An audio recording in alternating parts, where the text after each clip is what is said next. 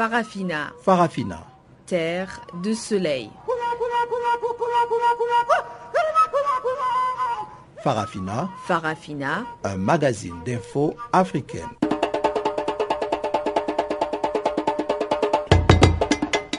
Présentation Pamela Kumba. Coup d'État militaire au Burkina Faso, le général Gilbert Diendéré dissout la transition et s'empare du pouvoir. République démocratique du Congo, la fracture au sein de la majorité présidentielle a été consommée. Et la santé ne sera pas en reste dans cette édition, avec notamment la régression du paludisme à 60% en 15 ans.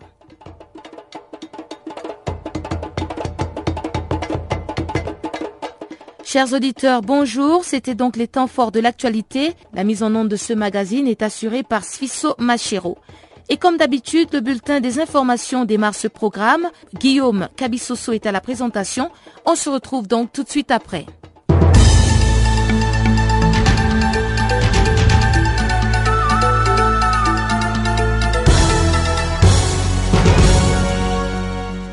Merci Pamela. Bonjour à toutes, bonjour à tous. Ce bulletin d'information s'ouvre par le Burkina Faso, où le général Gilbert Ndjendere a été désigné président de la transition dans une déclaration effectuée à la télévision publique par le colonel Mamadou Bamba, porte-parole du régiment de sécurité présidentielle. Ces derniers avaient annoncé un peu plus tôt la destitution du président de transition Michel Kafando et la dissolution du gouvernement de transition. Il a également annoncé la mise en place d'un Conseil national pour la démocratie chargé d'organiser des élections. Dans sa nouvelle déclaration, le colonel Bamba a annoncé un couvre-feu de 19h à 6h du matin, mais dont la durée n'a pas été encore déterminée. Une autre mesure annoncée par le CND, c'est celle relative à la fermeture de toutes les frontières. Pour sa part, ferme réaction de la communauté internationale qui a condamné sans embâche les putsch au Burkina Faso à l'exemple de Paris qui dénonce vigoureusement les renversements de régime. Dans un communiqué de l'Élysée, on peut lire que le président de la République condamne fermement le coup d'État qui a eu lieu au Burkina Faso. À Washington aussi, même fermeté à l'égard des putschistes à qui les porte-parole du département d'État américain John Kirby exigent la libération des otages. Les États-Unis condamnent fermement toute tentative de saisir les pouvoirs par des moyens qui ne sont pas dans le cadre de la Constitution et tout recours à la force comme moyen de résolution des différents politiques. Peut-on notamment lire dans les communiqués du département d'État américain? Pour sa part, l'Union africaine, par l'entremise de la présidente de la Commission, Kosazana Dlamini Zuma, appelle tous les États membres et la communauté internationale dans son ensemble à faire échec à cette tentative de remise en cause de la transition. Dans son premier entretien en tant que président du Conseil national de la démocratie, le général Gilbert Ndjendere a justifié jeudi les coups d'État par une grave situation d'insécurité préélectorale qui régnait au Burkina Faso. Nous sommes donc passés à l'acte en raison des mesures d'exclusion prises par les autorités de transition et pour empêcher la déstabilisation du pays, a-t-il déclaré dans un entretien accordé à Jeune Afrique. Concernant l'essor des autorités de la transition, les nouvelles hommes forts du Burkina Faso assurent qu'ils vont bien et qu'ils seront bientôt lâchés après avoir été placés en résidence surveillée. En Guinée-Bissau, le Parti africain de l'indépendance de la Guinée et du Cap-Vert, PAGC, a proposé son premier vice-président Carlos Correa pour le poste de Premier ministre. La décision du parti vainqueur des dernières élections législatives est une réponse à la lettre que le président de la République, José Marios Vaz, lui avait fait parvenir afin qu'il lui propose trois noms parmi lesquels il choisirait les noms du futur Premier ministre de la Guinée-Bissau. La réponse du PAGC sera transmise au chef de l'État. Une réponse qui fait suite à l'arrêt de la Cour suprême qui a jugé contraire à la Constitution la nomination de Bassirou Dia comme Premier ministre le 20 août dernier par le président José Mario Vaz. Le médiateur de la CDAO dans la crise en Guinée, Olusegun Obasanjo, séjourne depuis mardi dans le pays pour tenter de ramener à la raison les acteurs politiques guinéens. La Guinée-Bissau est plongée dans une crise politique depuis le 12 août dernier, date de la destitution du gouvernement dirigé par Domingo Simo Pereira par le président Vaz. En République démocratique du Congo, le président Joseph Kabila a démis de ses fonctions mercredi deux de ses collaborateurs dont les partis étaient signataires d'une lettre qui lui demandait de ne pas s'accrocher au pouvoir au-delà de son mandat et de respecter la Constitution. Il s'agit de son conseiller spécial en matière de sécurité Pierre Lumbi, par ailleurs président du parti Mouvement social pour les renouveaux MSR et le ministre du plan Olivier Kamitatou, président de l'ARC Alliance pour les renouveaux du Congo. Une décision qui fait suite à une autre prise dans la journée, celle d'exclure de la coalition au pouvoir la majorité présidentielle, cette formation politique qui s'était inquiétée publiquement de la tentation du pouvoir de ne pas respecter la Constitution et de ne pas organiser la présidentielle dans les délais en 2016. Au Gabon, arrestation jeudi d'un ancien ministre et membre influent de Héritage et Modernité, un courant politique du Parti démocratique gabonais au pouvoir à Libreville. Serge Maurice Mabiala aurait ensuite été conduit dans les locaux de la Direction générale des recherches, une police politique du régime en place. Si les causes de l'arrestation ne sont pas encore officiellement connues, ses compagnons politiques soupçonnent déjà un ordre venu d'en haut visant à réduire au silence une frange frondeuse de membres influents du PDG qui réclament une refonte de cette formation politique. Point final à ce bulletin d'information. Merci de l'avoir suivi.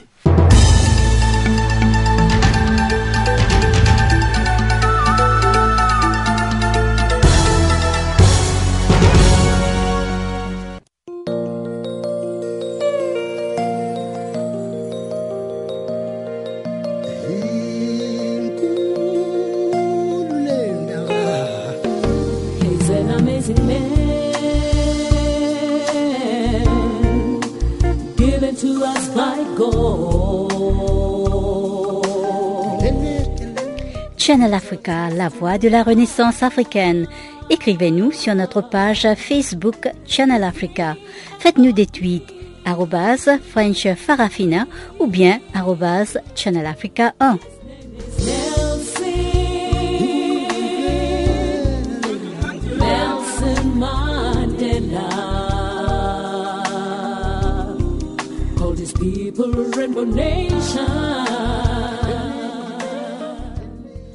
Merci à Guillaume Cabissoso pour le bulletin des informations. Entrons dans le cœur de la grande actualité avec le coup d'État militaire du Burkina Faso. Je vous le disais dans les titres, le général de brigade Gilbert Diendéré assure depuis ce jeudi matin la direction du Burkina Faso. L'ancien chef d'état-major particulier du président déchu Blaise Compaoré a été proclamé président du Conseil national de la démocratie à l'issue d'un putsch mercredi soir perpétré par le régiment de la sécurité présidentielle en plein Conseil des ministres. Le nouvel homme fort du Burkina Faso assure que Michel Kafando, président de transition, et son premier ministre Yakuba Isaac Zida seront libérés. Aimé Nabaloum, observateur de ce coup de force, nous en parle en détail. Non, il faut dire qu'il n'y a pas de manifestation euh, à proprement parler parce que euh, tôt le matin, il y a eu des tentatives de rassemblement de part et d'autre à travers les différents quartiers et au centre-ville de, de Ouagadougou plus précisément dans la zone de la place de la Révolution.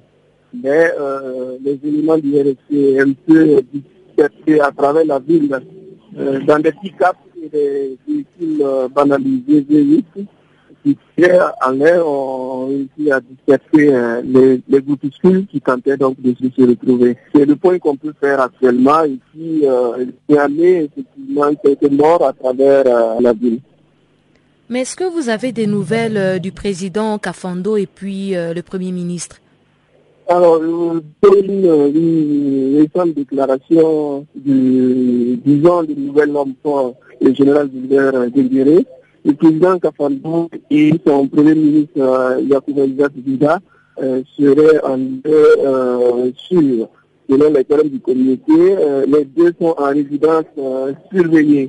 Et le même communiqué informe le clients et ces deux seront bientôt libérés. Mais à savoir exactement où ils se trouvent, la dernière information de la veille dans l'année, c'est que les deux étaient retenus donc au camp Navakom, le camp du RSC, jusqu'à donc la présidence du, du. Alors, ce général Gilbert euh, Diendéré, on dit que c'est un proche de l'ancien président Blaise Compaoré. Est-ce que à Ouagadougou, vous avez l'impression que c'est le président Blaise Compaoré qui revient simplement aux affaires?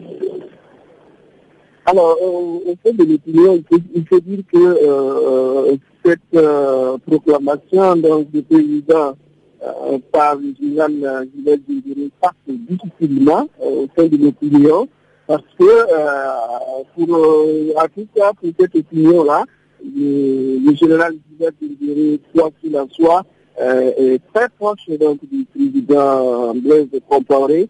Il n'y a pas de raison que euh, cette prise de pouvoir-là soit au profit donc, du président Blaise Compaoré, quand bien même ce dernier, jusqu'à présent, n'a encore rien dit. Mais si on pensait également à une autre déclaration des, nouvelles autorités, euh, parlant du journal Gilbert Djengere, qui ont senti à cette euh, récente déclaration, il fait comprendre que, certes, lui et ses hommes euh, ont des amis au sein du PDP, comme l'ex-majorité, le parti de Blaise Compaoré là, et ils ont aussi des amis du côté de l'ex-opposition. Et cela ne suffirait pas, selon lui, donc, euh, pour dire que euh, c'est Blaise Compaoré ou le CDP qui sont derrière euh, lui et ses hommes.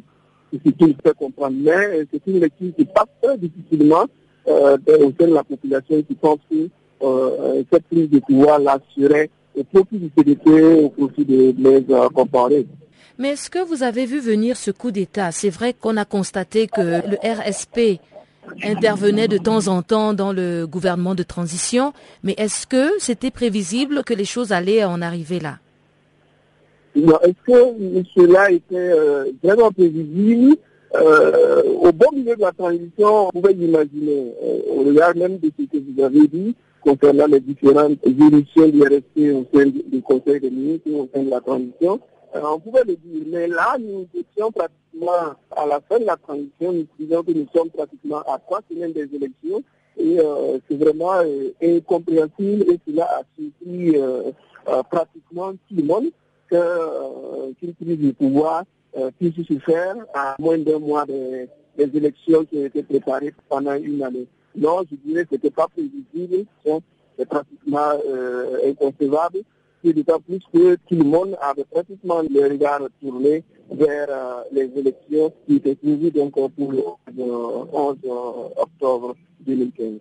Et quelles sont les véritables raisons de ce coup? Quelles sont les raisons que le, le régiment a données euh, pour pouvoir euh, renverser le gouvernement de transition comme ça Selon les nouvelles, les nouvelles autorités, il faut organiser des élections inclusives. Voici ce qui cache mal donc, la lecture qui dit que cette prise de pouvoir n'a rien à voir avec euh, Blaise et euh, l'ancienne euh, majorité.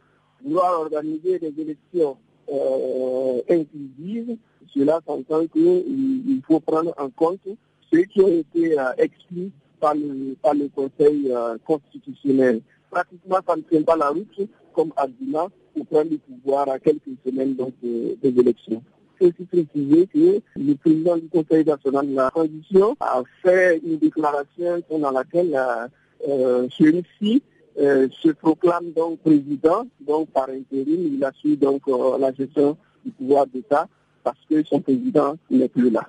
Merci Aimé Nabaloum. On reste centré sur le Burkina Faso où les réactions de condamnation ne cessent de pleuvoir. La présidente de la Commission de l'Union africaine a réitéré la ferme condamnation de l'Union africaine de cet enlèvement dit injustifiable et la séquestration continue des responsables de la transition. Dr Kosazana Dlamini Zuma a qualifié ce coup d'État d'acte terroriste à tout égard, ainsi que la tentative inacceptable de remise en cause totale de la transition engagée au Burkina Faso depuis novembre 2014. Le secrétaire général de l'ONU, Ban Ki-moon, pour sa part, s'est déclaré indigné par cette violation flagrante de la Constitution et de la charte de transition du Burkina Faso. Sur place, au pays des hommes intègres, le mouvement Ballet citoyen, vers de lance de la révolution populaire qui a chassé Blaise Compaoré du pouvoir, demande à l'armée régulière de prendre sa responsabilité historique et appelle à un engagement fort et sans embâge des forces politiques et de la société civile. Son porte-parole, maître Hervé Guicam, nous brosse l'atmosphère qui régnait pendant la journée à Ouagadougou avant d'appeler la communauté internationale à faire pression sur les putschistes. Ben, je dois dire que la situation est assez confuse. On a d'un côté le régime de sécurité présidentielle qui tente euh, donc de semer la terreur dans la ville euh, en faisant des patrouilles en tirant euh, à balles réelles et de l'autre côté, donc, une population euh, déterminée à ne pas se laisser faire, qui se mobilise, qui organise donc euh, la mobilisation à travers des regroupements et qui euh, sans doute ne va pas se laisser faire. C'est un, un coup d'État que nous avions vu venir, que nous avons passé à dénoncer, parce qu'on ne peut pas faire une révolution, chasser le président et laisser donc euh, sa garde prétorienne en l'état euh, sous le commandement donc du général euh, qui est impliqué dans tous les crimes que ce régiment-là a commis depuis 1987. bien entendu, ces gens-là ne voient pas d'un bon œil la suite normale de la transition. Et on savait qu'à un moment ou à un autre, il fallait le faire. Mais oui, il y avait aussi la communauté internationale qui, qui met la pression. Euh, mais bon, c'est mal connaître la, réalité. Et aujourd'hui que euh, le général Djendire et ses hommes euh, font coup d'État, euh, nous, peuple Burkinabé, nous organisons la résistance et nous disons à la communauté internationale, vous avez dit de ne rien leur faire et aujourd'hui c'est votre tour aussi de venir et, leur, demander de rentrer dans les rangs pour éviter en tout cas que la situation ne dégénère gravement. Est-ce que vous pensez que ces coups d'État, puisqu'il faut l'appeler ainsi, a quelque chose à voir avec les dépôts par euh, la commission des réconciliations de son rapport dans lequel il euh, recommandait à ce que ce régiment de sécurité présidentielle soit dissous? Ben, ça peut être euh, le prétexte, mais un coup d'État, ça ne s'organise pas en, deux jours. Mais de toute façon, le régiment de sécurité présidentielle savait qu'après Blair Compaoré, il n'avait pas longue vie. Et donc, euh, c'est pas la raison, mais c'est sans doute le, prétexte. Et ce que les gens doivent savoir aussi, c'est que du côté du dossier de Thomas Sankara, euh, il y avait une évolution importante qui était prévue aujourd'hui à 9 heures et le juge d'instruction devait recevoir les familles pour communiquer en fait euh, l'analyse scientifique euh, sur les restes de, Thomas Sankara. Quand on sait que le général Guerrier et beaucoup des anciens cadres du RSP sont impliqués dans cette affaire, euh, bien entendu, ça leur donne aussi des raisons de, vouloir arrêter, de mettre un, terme à la transition et de mettre un terme à toutes ces, toutes ces procédures-là il semble aussi que cette intervention du régiment de sécurité présidentielle serait commanditée par euh, les ex-membres du CDP qui ont été écartés pour euh, le présidentiel euh, qui doit se tenir le 11 octobre prochain. Non, je disais bien entendu, c'est la même euh, famille. Depuis longtemps, nous nous dénonçons donc euh, le complot CDP, RSP, Front républicain, parce que nous savions que euh, le CDP était que l'aile politique et le RSP l'aile militaire. Donc les deux ailes avaient donc les mêmes intérêts pour aider donc le président Compaoré à, à voler. Qu'est-ce que vous faites en ce moment Quels sont vos réseaux de mobilisation pour faire face à cette situation politique au Burkina Faso? Écoutez, nous sommes en pleine euh, mobilisation, en pleine organisation, mais comme je le disais, ce régiment de sécurité présidentielle qu'on appelle euh, pompeusement unité d'élite, unité d'élite euh, qui, a toujours agi contre la population. Et aujourd'hui encore, elle est dans la ville avec le réel. Donc, nous devons procéder à une organisation de la résistance euh, en euh, au maximum euh, des pertes en vie, en vie humaine. Donc la résistance sera plus ou moins longue, mais elle sera quand même, elle sera là et jusqu'à ce que ce, coup d'État donc du général Diendéré ce soit et, passé, jusqu'à ce qu'on puisse faire échec à, cette... Ils ne pourront pas s'installer au Burkina.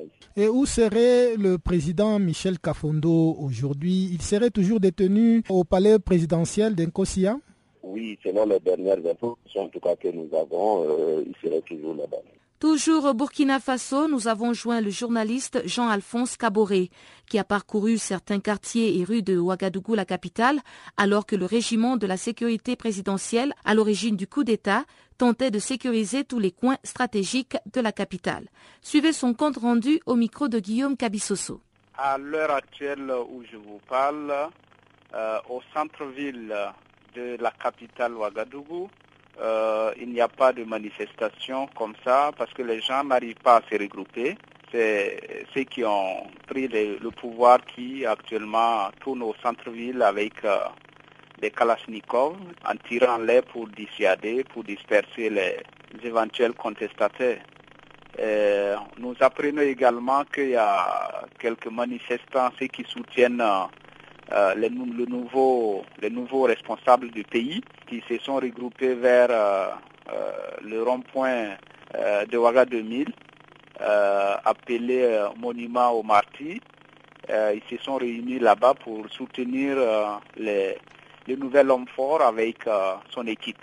Donc pour l'instauration de la démocratie et l'inclusion de tout le monde dans le processus électoral. Donc au niveau du centre-ville, tout est fermé les, boutiques euh, sont fermées, les services publics, euh, tout est fermé. Donc euh, les rues sont pratiquement vides. Hein. Si ce n'est pas quelques tirs en l'air que nous entendons de temps à autre, finalement, il n'y a pas de a pas grand monde au centre-ville. Donc pour le moment, pour le moment, le, le, nouveau, disons la nouvelle structure qui se nomme Conseil national pour la démocratie gère les affaires. Euh, ils ont à la suite euh, publié quelques communiqués dissolvant le, gouvernement, euh, également mettant fin à la fonction du président Michel Cafando, également le Conseil national de la, de la transition qui était l'Assemblée nationale a également été dissoute. Donc c'est l'ancien chef d'état-major particulier de la présidence qui est aux commandes du Conseil national pour la démocratie. Selon vos informations, M. Jean Kabouré, vous qui êtes journaliste sur place à Ouagadougou, où serait l'ancien président Michel Kafondo ainsi que son premier ministre euh, Zida et les deux autres ministres qui étaient juste là retenus par les putschistes? Ce que nous avons eu comme information, c'est qu'ils auraient été amenés dans le camp à proximité du palais présidentiel le camp Nabakom, qui est le camp du régiment de sécurité présidentielle. Donc, ils seraient détenus là-bas, certainement pour euh, les mettre en sécurité en attendant de normaliser la situation. donc, euh, depuis hier, euh, ils sont dans ce quartier-là, qui est le quartier Ouaga 2000. Qu'en est-il de la marche ou de manifestation que avait lancé le ballet citoyen Bon, ça, c'est, on ne sait pas comment cela peut s'expliquer, mais ce, qu'on, ce qu'il faut signaler, c'est qu'il y a quand même euh, le ballet citoyen. C'est pas un mouvement armé. Et c'est très difficile de jeter des, militants ou des adeptes en pâture face à des, des gens armés. Donc, euh, ce serait trop les exposer. L'appel, en tout cas, a été annoncé à travers euh, quelques médias et les réseaux sociaux.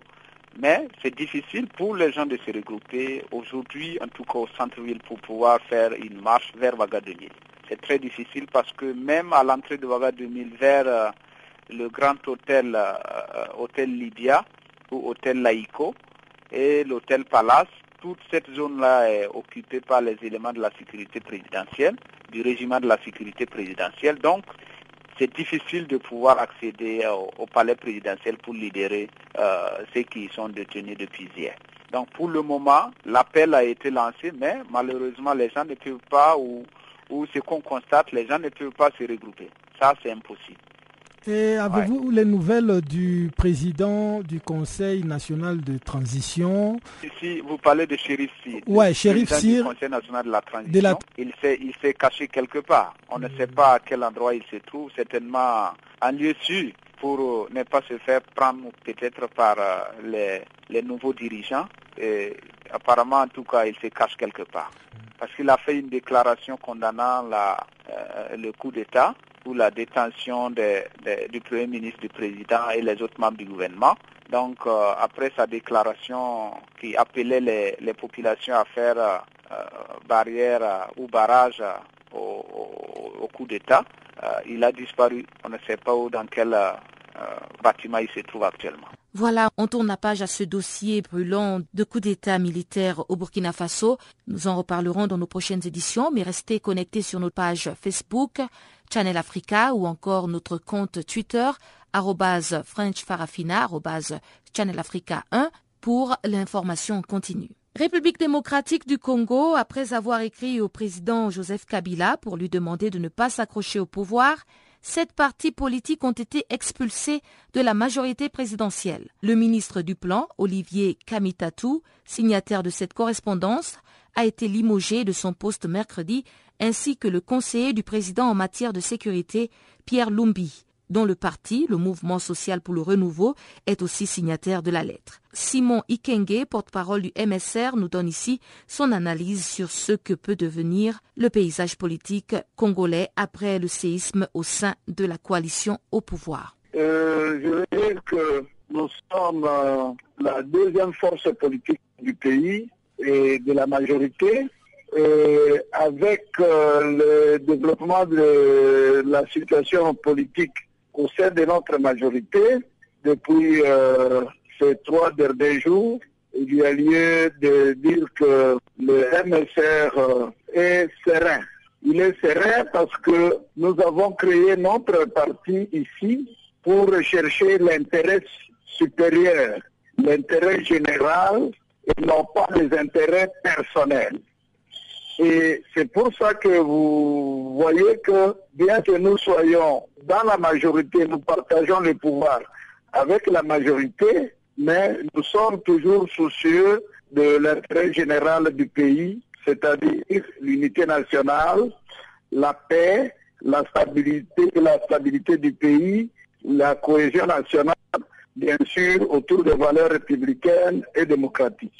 Donc, nous sommes attachés à ces valeurs et nous ne voulons pas qu'on aille euh, chercher des solutions là où les règles sont déjà fixées. C'est pourquoi nous demandons qu'on puisse respecter la Constitution. Nous sommes euh, proches de l'opinion nationale, la population aspire à la paix, à la démocratie, donc nous restons attachés à ces valeurs aussi. De la manière dont vous parlez, Monsieur Ikenga, c'est comme si vous continuez à vous considérer de la majorité présidentielle. La majorité présidentielle, ce sont des organisations euh, temporelles. Le plus important, quand nous avons créé, on n'a pas créé le MSR pour être membre de la majorité présidentielle éternellement.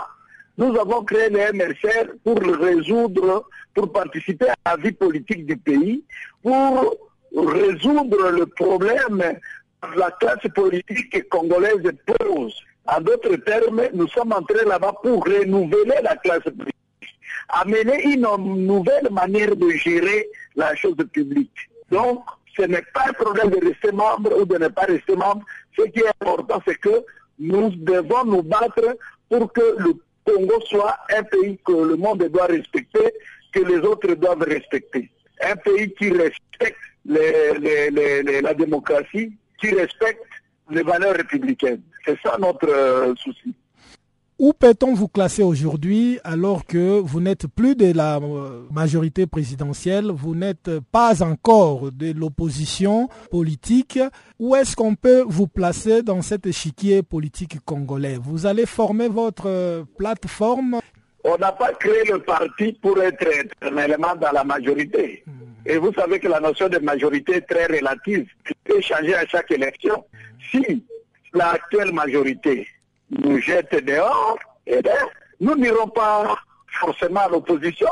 Nous pouvons rester au centre. Et autour de nous, nous pouvons fédérer beaucoup d'autres organisations politiques qui partagent le même, euh, la même vision de la République que nous, n'est-ce pas? Donc, je crois que ce qui est important, c'est que nous devons participer à la vie politique du Congo.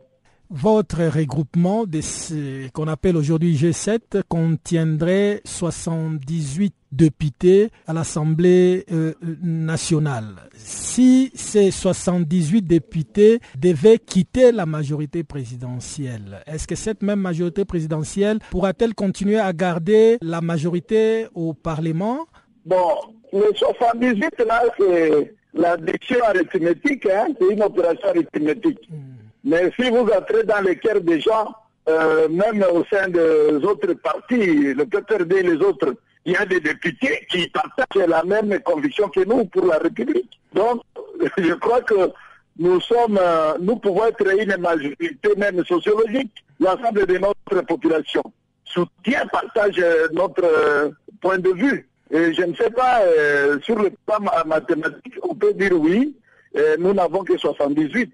Mais il est plutôt question de dire sur les 30, de 80% des Congolais. Pour considérer ceux qui ont l'âge de voter, peut-être 35 millions. Mais dans les 35 millions, peut-être que nous pouvons avoir 20 millions qui partagent euh, la, vision du MSR aujourd'hui. C'est donc maintenant l'antenne Ngoï Kabila qui nous présente le bulletin des nouvelles économiques du jour.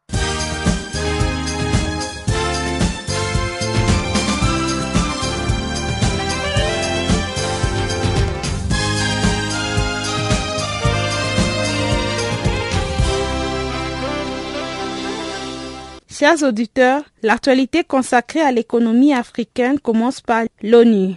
Le secrétaire général des Nations Unies, Ban Ki-moon, a annoncé ce mercredi la mise sur pied d'une structure de développement à un accès universel à l'énergie durable.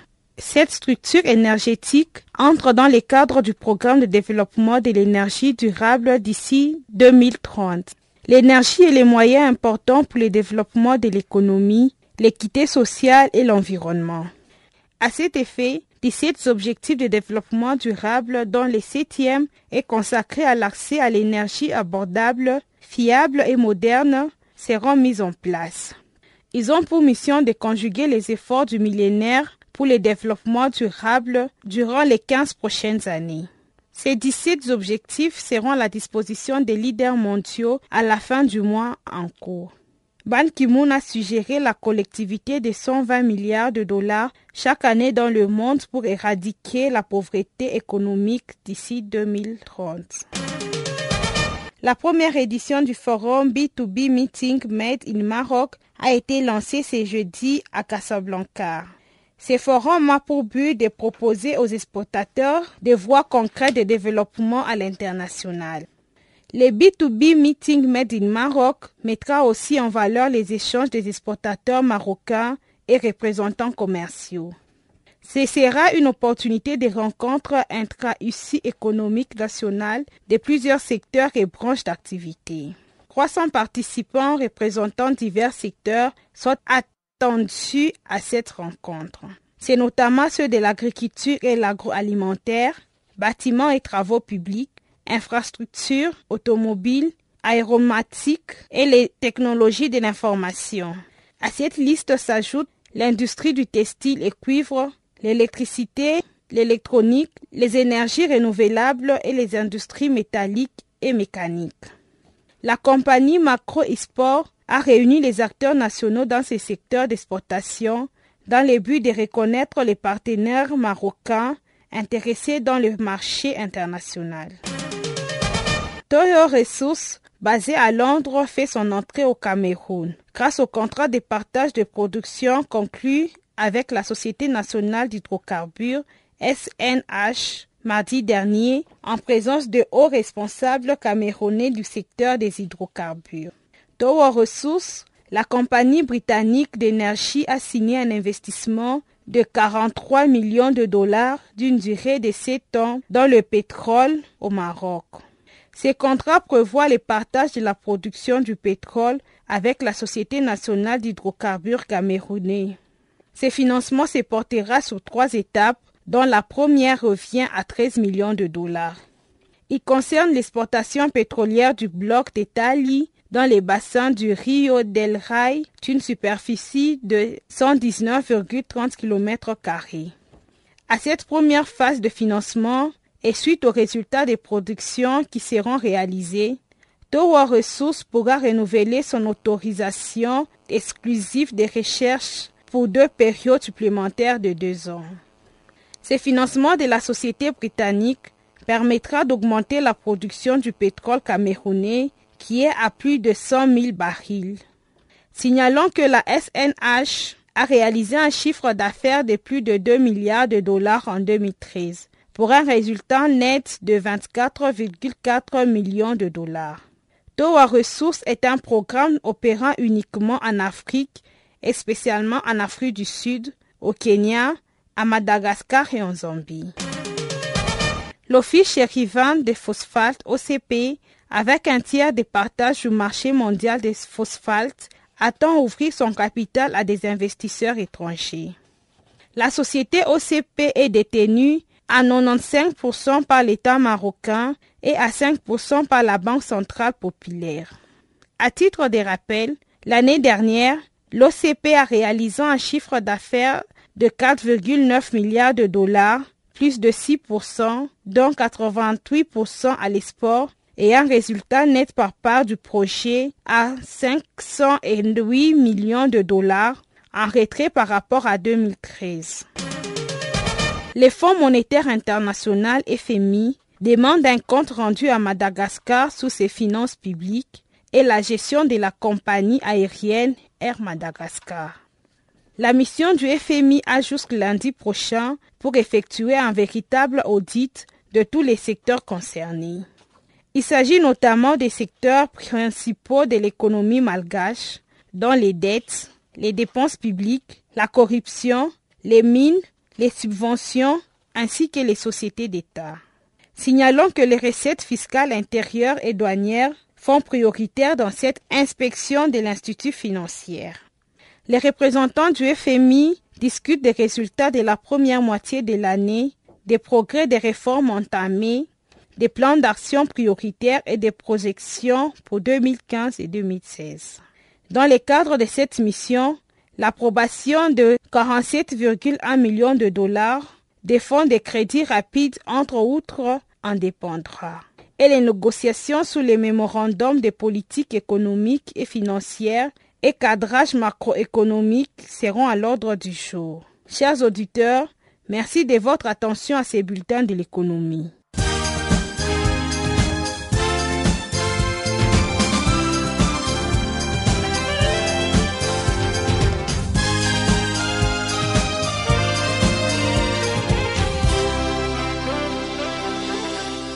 Parlons de droits de l'homme à présent. Human Rights Watch a publié ce jeudi un rapport accusant le gouvernement gambien de graves violations de droits humains. Le rapport de 81 pages évoque deux décennies de terreur et de répression dans ce pays ouest-africain. Il faut démanteler les groupes paramilitaires et enquêter sur les abus. C'est l'un des messages véhiculés par ce rapport d'Human Rights Watch intitulé État de terreur, arrestation arbitraire, torture et meurtre. Ce travail de recherche décrit la répression dite impitoyable de toute forme de contestation orchestrée par le régime du président gambien Yahya Jammeh depuis sa prise de pouvoir en 1994. Human Rights Watch précise que le gouvernement gambien commet de graves violations des droits humains à l'encontre des personnes considérées comme des détracteurs et des opposants politiques, perpétuant ainsi un climat de terreur et de répression dans tout le pays. L'Organisation internationale des droits de l'homme affirme dans ce rapport que les forces de sécurité de l'État et des groupes paramilitaires semi-clandestins commettent des exécutions extrajudiciaires, des arrestations et des détentions arbitraires. Ces derniers sont aussi des auteurs de disparitions forcées de personnes et à ce jour, des centaines de Gambiens ont dû fuir leur pays. Il faut noter qu'après une tentative de coup d'État en décembre 2014, des dizaines de personnes ont fait l'objet de disparitions forcées et auraient été torturées selon ce rapport. Le document fait état des abus perpétrés dans la période allant de 2013 à 2015. Felicity Thompson, chercheuse sur l'Afrique de l'Ouest à Human Rights Watch et auteur du rapport, a déclaré, je cite, Si on regarde au-delà des magnifiques plages de la Gambie, on constate que la population vit dans un climat de peur, alimenté par l'injustice et par l'impunité dont bénéficient les auteurs des abus. Le gouvernement devrait d'urgence changer de cap en commençant à respecter les droits humains fondamentaux et en poursuivant en justice les individus qui les violent. Fin de citation. Human Rights Watch explique aussi que ce document est basé sur des entretiens approfondis avec plus de 35 victimes et témoins de violations des droits humains, parmi lesquels des journalistes, des dirigeants de mouvements estudiantins, des membres de l'opposition politique, des autorités religieuses et des membres des communautés lesbiennes, gays, bisexuelles et transgenres. L'Organisation de défense des droits humains a également interrogé de nombreux anciens membres des forces de sécurité et de groupes paramilitaires. Plusieurs de ces victimes ont décrit des méthodes de torture, incluant de rudes passages à tabac, des viols, des simulacres d'étouffement avec des sacs en plastique, des électrochocs sur des parties génitales et des déversements sur la peau de sacs en plastique fondus. Les victimes ont également décrit des sévices psychologiques tels que des simulacres d'exécution et de multiples menaces de torture et de mort. Dans son rapport, Human Rights Watch met en exergue l'implication de l'Agence nationale de renseignement de Gambie ainsi qu'un groupe paramilitaire dont les membres sont surnommés les jongleurs et des unités armées de la force de police de Gambie fréquemment impliquées dans les abus. Ces deux groupes auraient été cités par des témoins. Human Rights Watch ajoute que des dizaines de journalistes ont dû fuir la Gambie au cours des deux dernières décennies. Dans le cas le plus récent, le directeur de la station de radio indépendante Taranga FM Aladji Abdouli Sissei a été arrêté en juillet. Il a été détenu au secret pendant 11 jours sans chef d'accusation au siège de l'Agence nationale de renseignement. Puis il a été brutalement torturé. Il est toujours en détention. Human Rights Watch appelle les bailleurs de fonds internationaux et les autres gouvernements à condamner systématiquement et publiquement les violations des droits humains en Gambie. Il devrait aussi exiger la fin de l'impunité afin que les agents de l'État qui commettent ces abus soient amenés à rendre des comptes.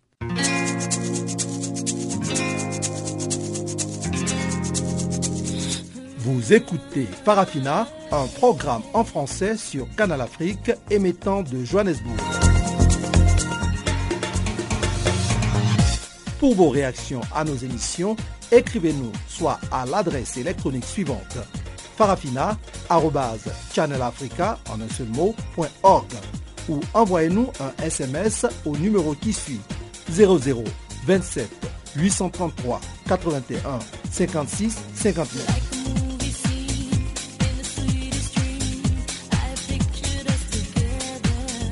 Notre adresse électronique farafina.channelafrica en un seul mot.org ou par SMS 0027 833 81 56 59.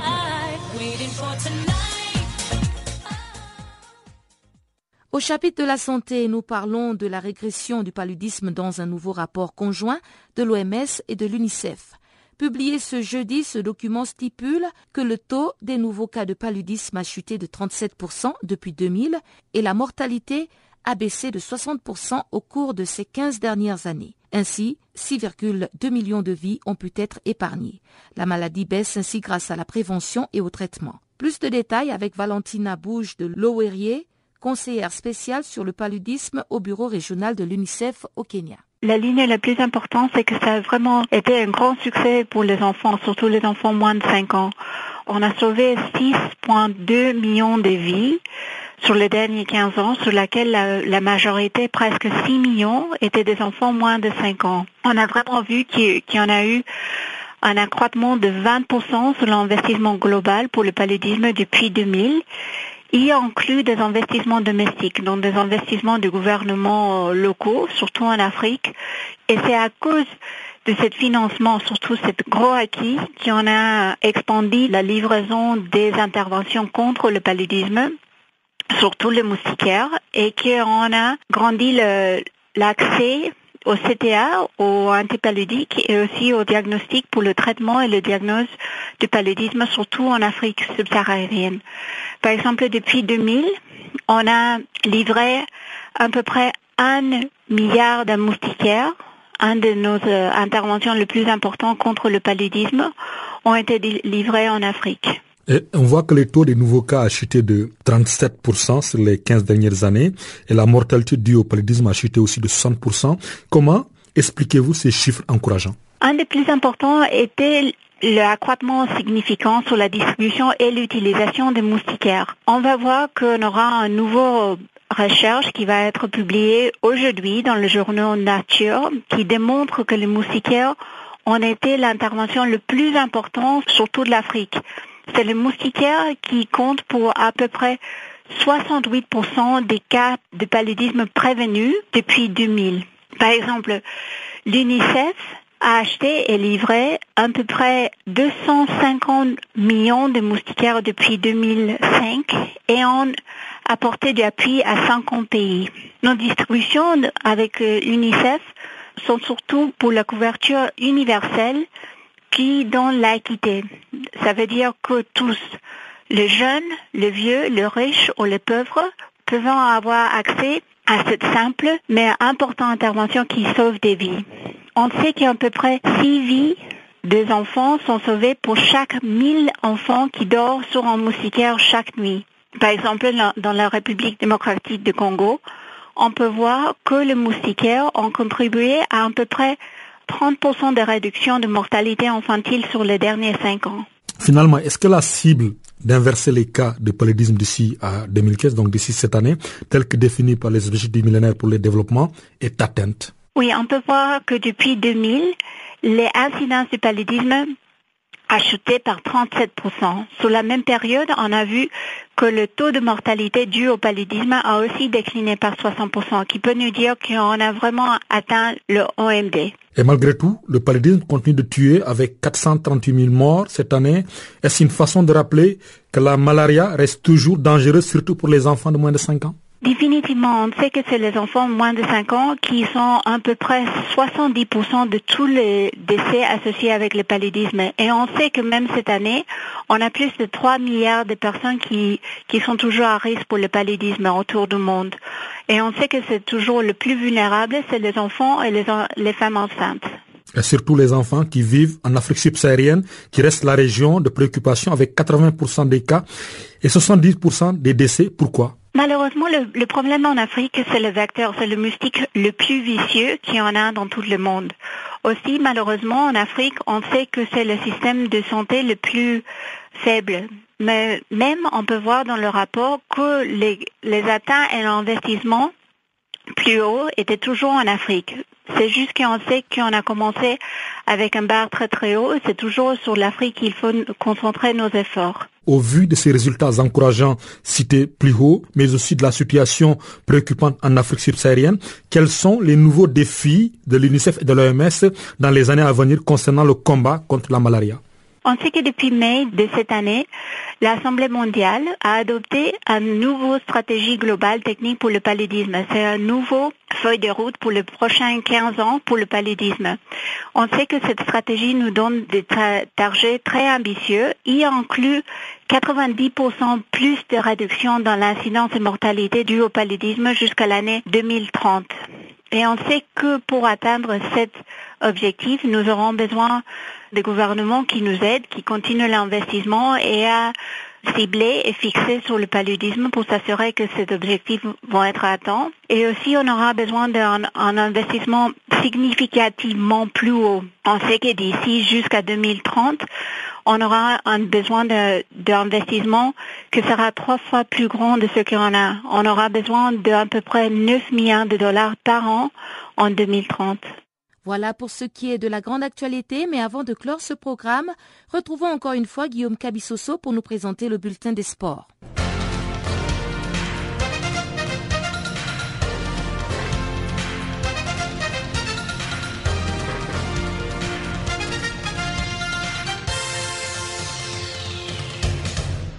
Bonjour. Ouvrons cette page des sports par le football avec la suite et fin mercredi de la première journée de la Ligue européenne des champions édition 2016. Une première sortie qui a vu dans l'ensemble la plupart de grandes équipes confirmer leur statut de favoris de ces tournois, même si à la différence de mardi, quelques surprises sont à signaler. Dans le groupe F par exemple, ce n'est pas la joie du côté du club anglais d'Arsenal qui a été battu en déplacement à Zagreb 2-1 par Dynamo. Soirée à oublier pour les Ghanaiens qui ont disputé toute une mi-temps à 10 après l'exclusion d'Olivier Goroud. Pendant ces temps, dans le groupe H, Valence se faisait surprendre à domicile par Zenit Petersburg qui l'a défait sur les scores de 3 à 2. Dans les autres rencontres du groupe F, le Bayern de Munich est allé s'imposer en Grèce devant Olympiakos sur le score de 0-4. Les Bavarois peuvent dire merci à Thomas Miller, auteur d'un doublé, alors que dans le groupe H, la Gantoise n'a pas pu s'imposer à domicile devant l'Olympique lyonnais. Score final, un but partout. Dans les groupes G, Chelsea a retrouvé les sourires devant le Maccabi Tel Aviv qui l'a corrigé sur le score de 4 à 0. Malgré un penalty d'hasard repoussé par le portier de Maccabi, Chelsea a facilement dominé les clubs israéliens avec des réalisations de William, Oscar, Diego Costa et Fabregas.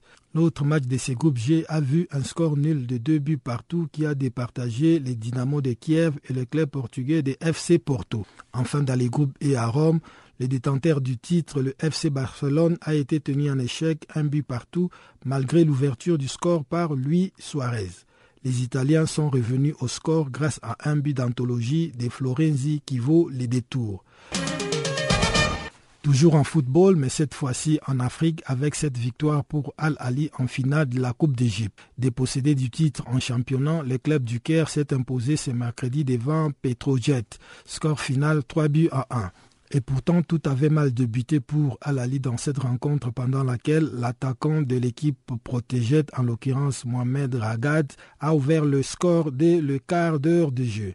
Mais avant la pause, Alali revient dans le match avec l'égalisation sur un but magnifique de Ramadan Sobi. Alali va définitivement prendre le contrôle de la seconde partie avant d'inscrire deux autres buts.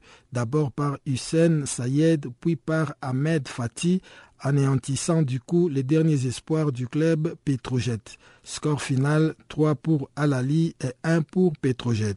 Pour mémoire, c'est la première fois depuis 2010 qu'Al-Ali décroche de nouveau la Coupe d'Égypte. L'USM Alger affrontera les Soudanais d'Al Hilal sans les services du défenseur Ossine Banayada et de l'attaquant Oussama Darlouf. Pour cause, les deux joueurs seront retenus en équipe nationale militaire et ne seront libérés qu'à la fin de leur stage.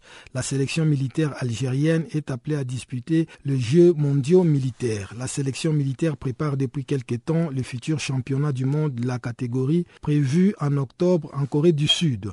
La demi-finale allée de la CAF Ligue des Champions aura lieu le 27 septembre prochain à Al Hilal Stadium au Soudan. Les Rouges et Noirs rejoindront Khartoum le 25 septembre, soit deux jours avant le match. Première de son groupe B, l'USM Alger a terminé la phase des poules avec un total de 15 points, soit 5 victoires et une défaite. De son côté, Al Hilal a terminé second de la poule A derrière le tout-puissant Mazembe avec un total de 9 points pour 2 victoires, 3 nuls et une défaite. La Fédération internationale de football, l'association FIFA, a dévoilé mercredi la date de la cérémonie des galas du Ballon d'Or 2015 qui va permettre de connaître les successeurs de Cristiano Ronaldo au palmarès de la prestigieuse récompense. L'événement aura lieu le 11 janvier 2006 à Zurich en Suisse. Outre l'attribution du Ballon d'Or, d'autres prix seront décernés, notamment celui de la meilleure joueuse de l'année, le meilleur entraîneur de l'année pour le football féminin et masculin, ainsi que le plus beau but de l'année, en l'occurrence les prix Puskas de la FIFA. D'autres récompenses comme la distinction Fair Play de la FIFA, le FIFA FIF Pro World 11 et les prix du président de la FIFA seront également remises à cette occasion. L'affiche de la finale des tournois de basketball masculin de Jeux africains 2015 est désormais connue. Elle va opposer vendredi à Brazzaville l'Angola à l'Égypte. Les Palancanegras n'ont pas tremblé en demi-finale face à une équipe du Mali qui l'a battu sur la marque de 76 à 62. Dans l'autre match de demi-finale, le Nigeria s'est incliné de justesse face à l'Égypte 60 à 61. L'Égypte, quatre fois médaillée d'or dans ces tournois, sera opposée donc à l'Angola alors que la troisième place se disputera entre le Mali et le Nigeria. Fin de cette page des sports. Merci à tous.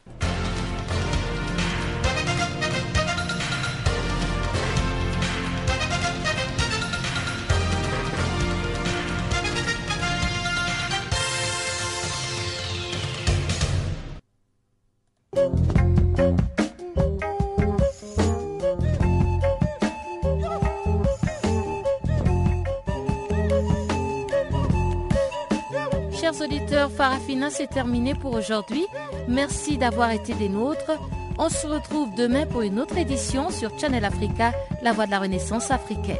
N'oubliez surtout pas de rester connecté sur notre page Facebook Channel Africa. Faites-nous des tweets @FrenchFarafina ou Channel Africa 1.